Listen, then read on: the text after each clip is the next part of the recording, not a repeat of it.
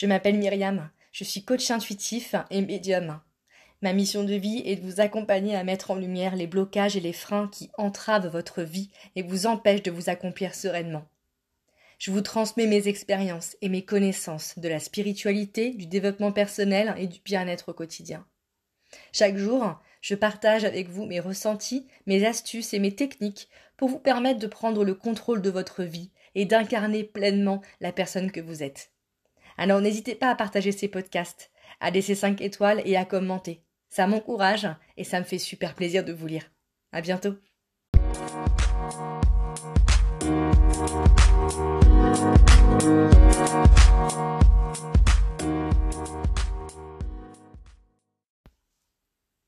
Les peurs sont nos messagères, mais pas nos guides.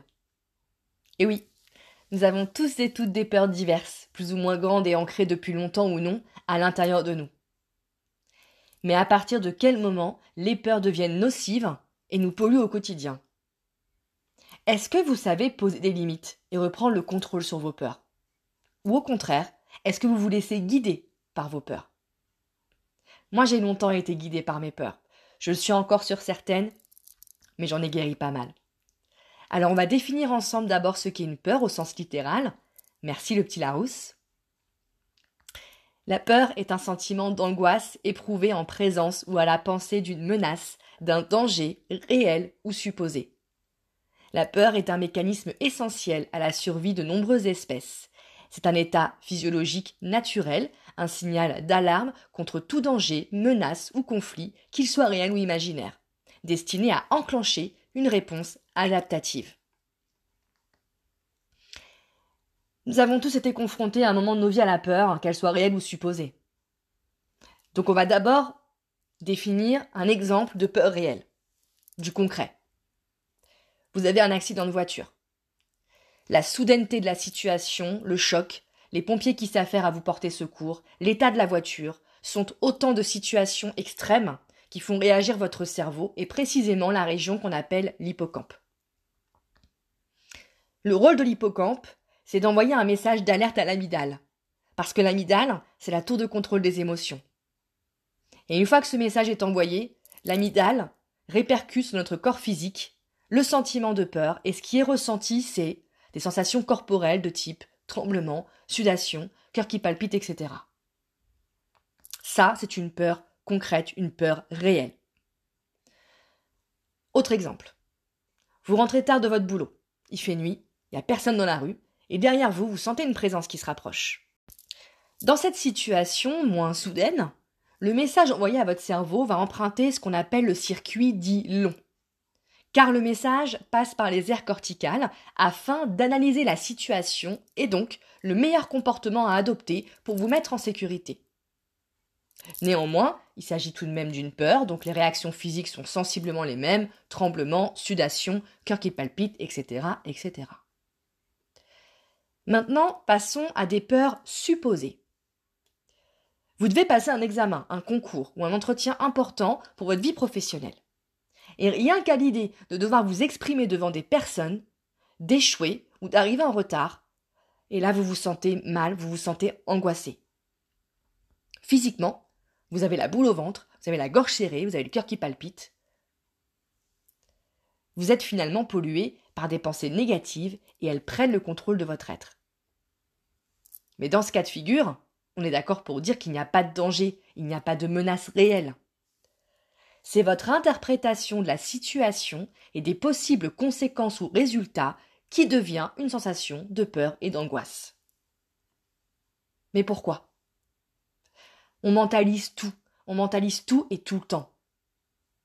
Sans refaire l'historique de notre évolution, on vit aujourd'hui à une époque où la pression sociale est très forte.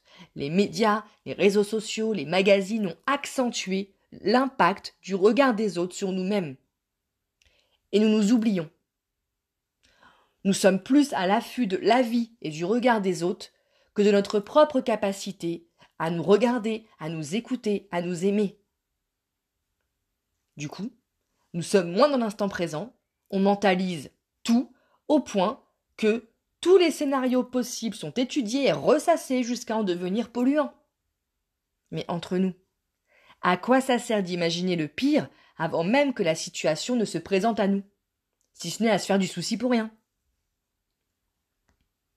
La peur d'échouer, de quitter une personne, de déménager, de commencer un nouveau job, de pas être à la hauteur.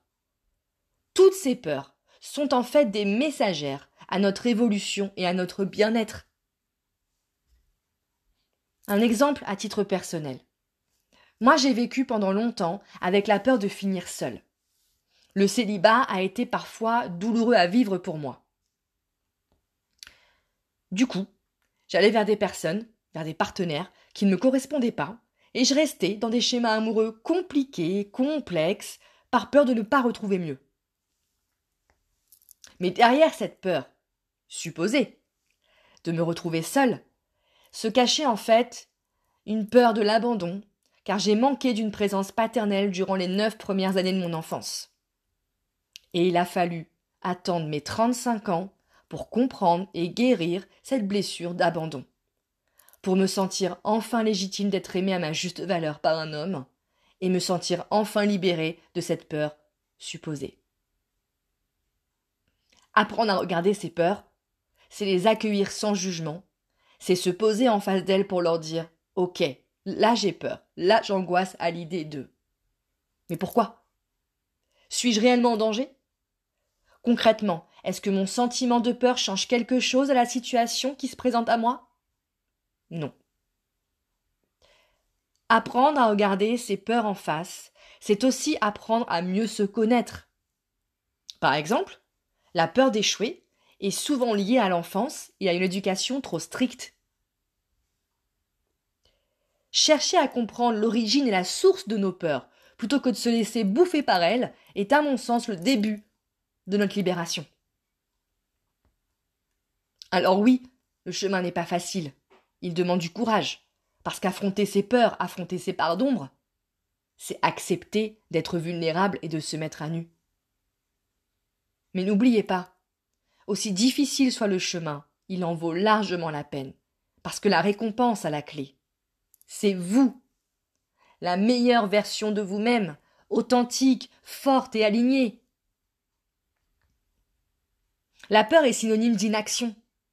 Inaction égale rester dans sa zone de confort.